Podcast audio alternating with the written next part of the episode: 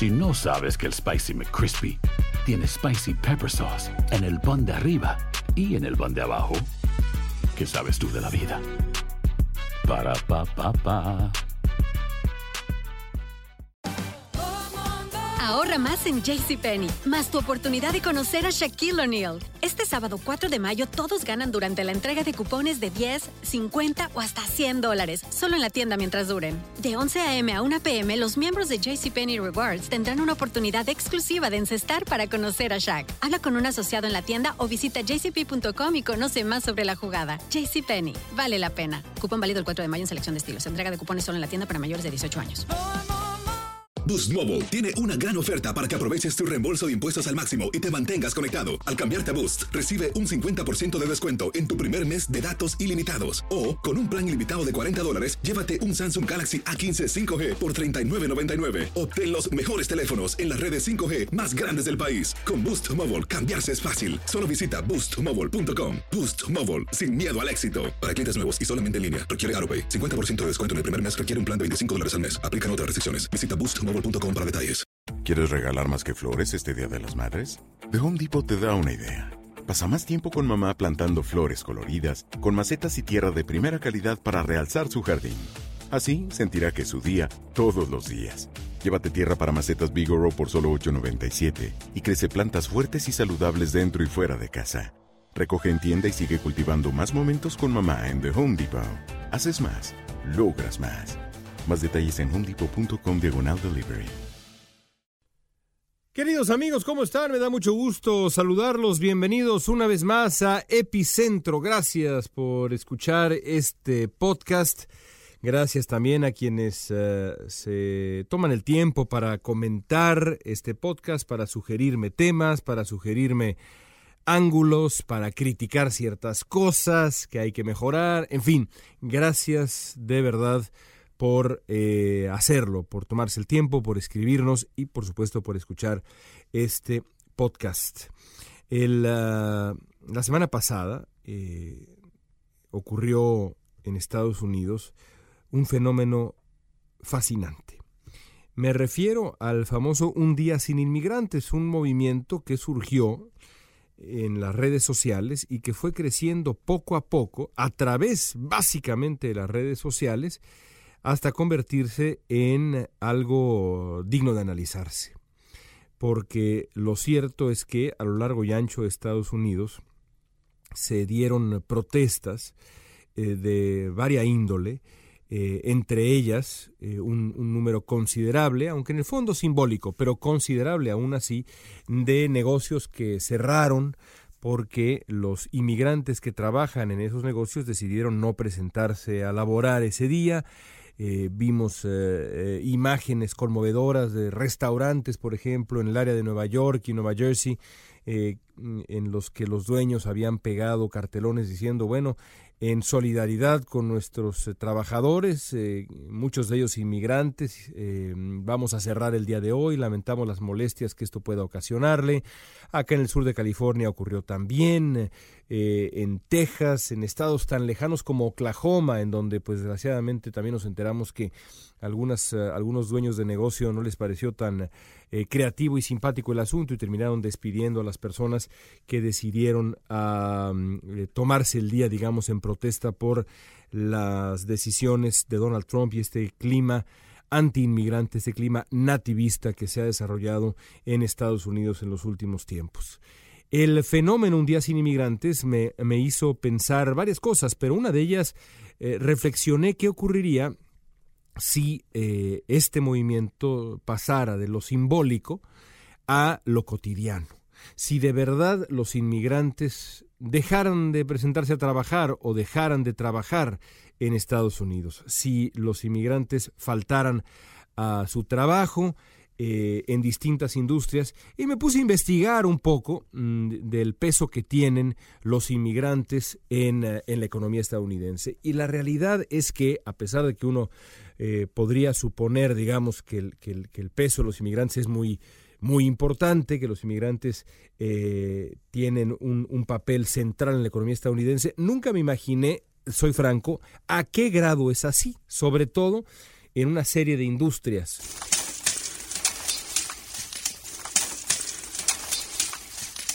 Eh, descubrí, por ejemplo, que el 78% de los trabajadores del campo nacieron en un país distinto a Estados Unidos. 78% de los trabajadores del campo nacieron en un país que no es este, que no es Estados Unidos. 35% de quienes laboran en la industria de la construcción.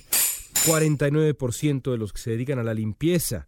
20%, y me parece que esa cifra se queda corta, 20% de los cocineros que trabajan en la industria restaurantera son inmigrantes, 47% de los taxistas o los choferes. Eh, otros datos, por ejemplo, que me parecieron fascinantes, eh, uno de ellos, por ejemplo, es este. Si la industria láctea, la industria relacionada con los productos eh, que tienen que ver con la leche, de un día para otro perdiera su mano de obra, la fuerza laboral de los inmigrantes, eh, el precio de la leche en Estados Unidos subiría así de un momento a otro, prácticamente, 61% de acuerdo con los estudios. Sin los inmigrantes la leche costaría 61% más que lo que cuesta la leche hoy. Entonces, eh, los, eh, la realidad es que los inmigrantes tienen un papel importantísimo eh, las cifras no mienten, desde la industria láctea, la industria cárnica, por ejemplo, bueno, las cifras de los, eh, los carniceros, aquellos que manejan la carne, eh, que procesan la carne, el porcentaje de ellos que son inmigrantes es también altísimo, similar, no lo tengo, digamos, fresco en la mente, pero es también altísimo, parecido a los que acabo de, de compartirles. Así que industrias como esas, hasta por supuesto la industria del software, eh, depende de los inmigrantes. Claro, las industrias que yo les compartí, eh, la cocina, la limpieza, el servicio, la construcción, la agricultura, el, ganado, eh, esas son industrias que, pues, en gran medida cuentan con mano de obra indocumentada, porcentajes importantes de mano de obra indocumentada, porque pues es lo que se llama acá low skilled immigration, eh, son eh, inmigrantes que tienen, digamos, capacidades eh, capacidades bajas, ¿no? No sé cómo se traduce, aunque en mi columna del Universal lo traduje como poco calificados. a mí, de verdad, me, me, revienta esa famosa explicación, me, molesta profundamente porque la capacidad que tiene de trabajo, de inventiva, de esfuerzo y la importancia que tiene un carnicero, un maestro de obras en comparación con un ingeniero de software es absolutamente equivalente y si me preguntan a mí es hasta superior. Así que bueno, en fin. Pero todos esos, todos esos son trabajos que tienen que ver con esta categoría de low skilled, los poco calificados. ¿Por qué vale la pena hablar de esto? Bueno, por lo siguiente, porque una de las cosas que uno escucha con gran frecuencia eh, en función de la política migratoria actual en Estados Unidos y todo es Em, Donald Trump no está en contra de la migración eh, legal, está en contra de la migración ilegal. Y entonces lo que dan ganas de contestar es lo siguiente. Muy bien, ¿está usted en contra de la migración ilegal? ¿Está a favor de la migración legal? Entonces habría que encontrar una manera de abrirles un camino a estas personas, precisamente a low skilled immigration, a, la inmigración poco calificada, insisto que a mí me molesta mucho ese término, pero lo voy a tener que usar o lo uso para digamos, eh, eh, eh, manejar un término que, sea, que se entienda fácil y, que sea claro, habría que abrir una serie de caminos para que los inmigrantes poco calificados puedan inmigrar a Estados Unidos, puedan llegar a Estados Unidos y trabajar aquí con absoluta tranquilidad. Y lo cierto es que eso no existe en Estados Unidos. si usted le pregunta en Estados Unidos a un maestro de obras, ¿Y, cómo puede usted, eh, eh, digamos, eh, el camino a la, naturalización, a, la legalización de su estancia migratoria en Estados Unidos, cómo puede llegar usted a la ciudadanía? El maestro de obras le va a decir, no hay manera. Si le pregunta al jardinero, no hay manera. Si le pregunta al carnicero, no hay manera. Si le pregunta a la nana que cuida Ah, y le enseñó a hablar español a la familia en Beverly Hills o en, eh, yo que sé, en Chicago o en Florida, la respuesta es no hay manera. Porque lo cierto es que a diferencia de otras épocas en Estados Unidos, los caminos están cerrados para la migración que no sea eh, altamente calificada. E incluso para la migración altamente calificada, obtener una visa de trabajo es muy complicado. Y eso yo lo sé porque yo he tenido en mi pasaporte absolutamente todas las visas o casi todas las visas posibles. Tuve una visa de turista, tuve una visa de estudiante, tuve una visa H1B, llegué a Estados Unidos con la visa O, llevamos cuatro, y ahora soy residente legal. A cada paso, en cada una de esas instancias, pude ver, pude comprobar a qué grado es complicadísimo. Y yo venía, digamos, de haber tenido una carrera ya en los medios de comunicación en México, de, haber estudiado una maestría en una universidad estadounidense, y aún así el asunto es de pesadilla. El asunto es de pesadilla. Ahora imagínense cómo es para alguien que eh, no tiene esas, esas, digamos, cualidades, pero tiene otras cualidades que son mucho más importantes que las que tengo yo o mis colegas, pero no son más importantes o equivalentes para el sistema migratorio estadounidense. Habría que decirle entonces al señor Trump y a los defensores del señor Trump que eh, la manera de hacer las cosas es encontrar una avenida para legalizar a la gente que tanto importa en Estados Unidos, porque pues ya expliqué a qué grado importan esos inmigrantes. Además, hay precedentes para esto.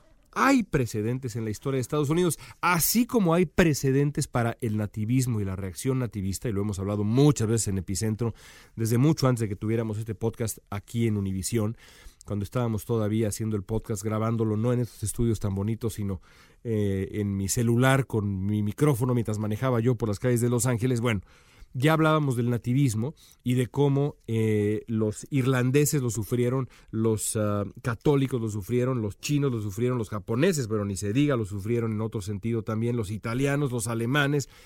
Bueno, muchísimos, muchísimas comunidades de ese estilo sufrieron eh, el, uh, el uh, acoso de los, de los nativistas en Estados Unidos. Eh, pero así como hay ese precedente del nativismo en Estados Unidos, también hay precedentes de un trato mejor para inmigrantes, a los que se les ofrecía un camino rumbo a la naturalización. Y el ejemplo perfecto, y este ejemplo lo, me vino a la mente después de ver un debate reciente entre Jorge Ramos y el periodista de Fox News, Sean Hannity, el ejemplo perfecto es lo que ocurrió con los irlandeses de la segunda mitad del siglo XIX hasta principios del siglo XX. Los irlandeses escaparon, huyeron de una situación brutal, la famosa eh, hambruna que azotó Irlanda en el siglo XIX, huyeron de la pobreza, la falta de oportunidades y el hambre en Irlanda y vinieron acá a Estados Unidos en números enormes. 5 millones, casi 5 millones, 4 millones y medio de irlandeses emigraron de Irlanda a Estados Unidos en ese periodo, digamos, de 50, 60 años más o menos. Eh, muchos de ellos se quedaron en la ciudad de Nueva York. Y todos recibieron dos cosas, o más bien, una cosa y luego una reflexión que quiero hacer. Recibieron todos un camino hacia la naturalización. Es decir, a pesar de que la enorme mayoría de ellos, sobra decirlo, era gente poco calificada, low skilled, eh, immigrants, todos recibieron un camino rumbo a la naturalización o la oportunidad de naturalizarse eventualmente y la posibilidad de hacerse desde la tranquilidad de tener, digamos, una situación legal en este país eh, y una estabilidad legal en este país, la construcción de una vida. Muchos de ellos construyeron pequeñas empresas, muchos de ellos construyeron grandes empresas, evidentemente, como pasó también con los inmigrantes alemanes y demás. El caso es que recibieron un camino a la naturalización sin importar si tenían eh, altas, altas cualidades técnicas o lo que fuera, o fueran, eh, estuvieran poco calificados, fueran lo que se llama low skilled.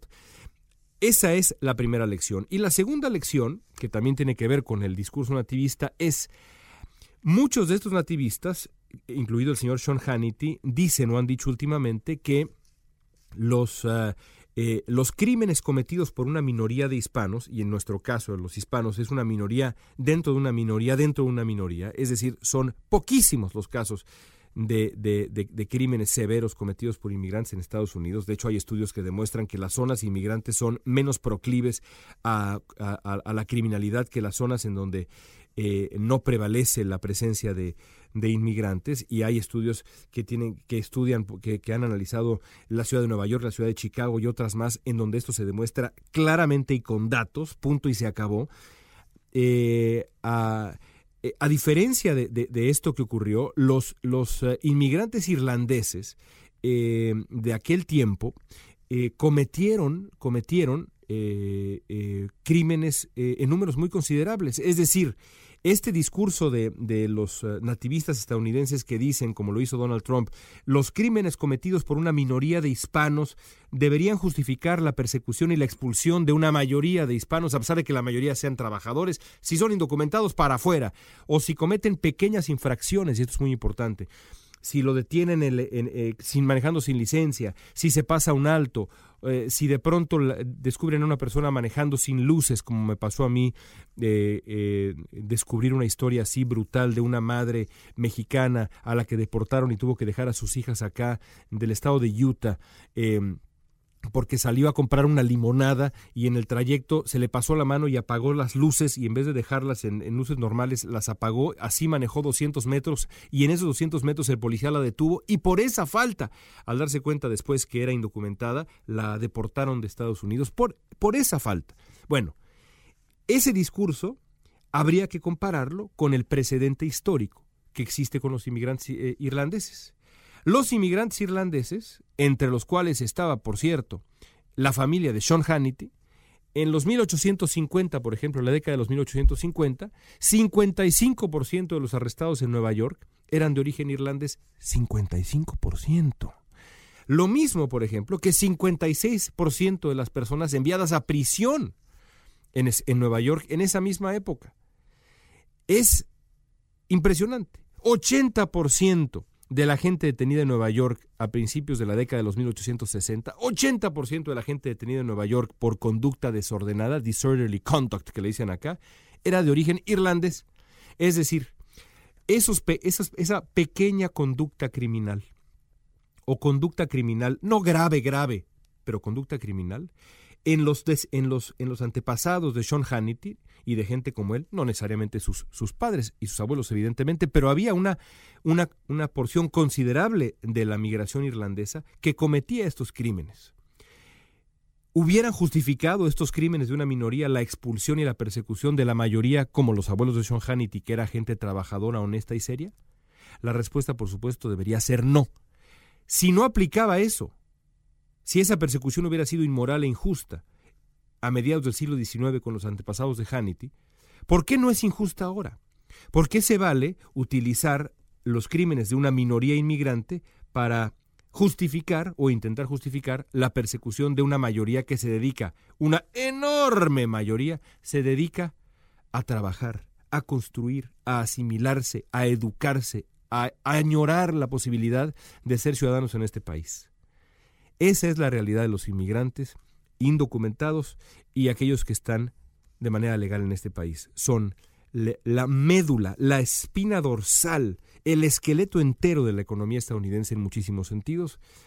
Son en su enorme mayoría gente de bien, gente trabajadora, gente honesta, que no tendría por qué sufrir la persecución eh, justificada desde los crímenes cometidos, en su gran mayoría además crímenes menores, por una minoría el debate de qué se está haciendo con una mayoría de gente buena, noble, que se siente hoy perseguida y atemorizada, eh, con, la, justificación que ya expliqué, la justificación que ha utilizado Donald Trump, que han utilizado eh, eh, periodistas como Hannity y otros más, es un debate que esta sociedad, la sociedad estadounidense, construida para, desde, por y gracias a los inmigrantes, necesita tener eventualmente. Es impostergable. Y ahí está la reflexión del día de hoy, amigos. Gracias por escucharnos. Volvemos la próxima semana con mucho más en Epicentro.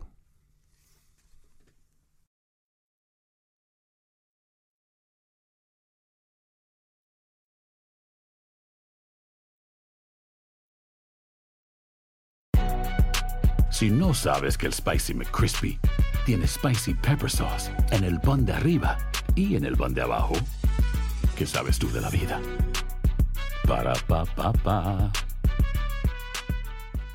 Boost Mobile tiene una gran oferta para que aproveches tu reembolso de impuestos al máximo y te mantengas conectado. Al cambiarte a Boost, recibe un 50% de descuento en tu primer mes de datos ilimitados. O, con un plan ilimitado de 40 dólares, llévate un Samsung Galaxy A15 5G por $39.99. Obtén los mejores teléfonos en las redes 5G más grandes del país. Con Boost Mobile, cambiarse es fácil. Solo visita boostmobile.com. Boost Mobile, sin miedo al éxito. Para clientes nuevos y solamente en línea, requiere AroPay. 50% de descuento en el primer mes requiere un plan de 25 dólares al mes. Aplican otras restricciones. Visita ¿Quieres regalar más que flores este Día de las Madres? The Home Depot te da una idea. Pasa más tiempo con mamá plantando flores coloridas, con macetas y tierra de primera calidad para realzar su jardín. Así sentirá que es su día todos los días. Llévate tierra para macetas Bigoro por solo $8.97 y crece plantas fuertes y saludables dentro y fuera de casa. Recoge en tienda y sigue cultivando más momentos con mamá en The Home Depot. Haces más, logras más. Más detalles en homedepot.com diagonal delivery.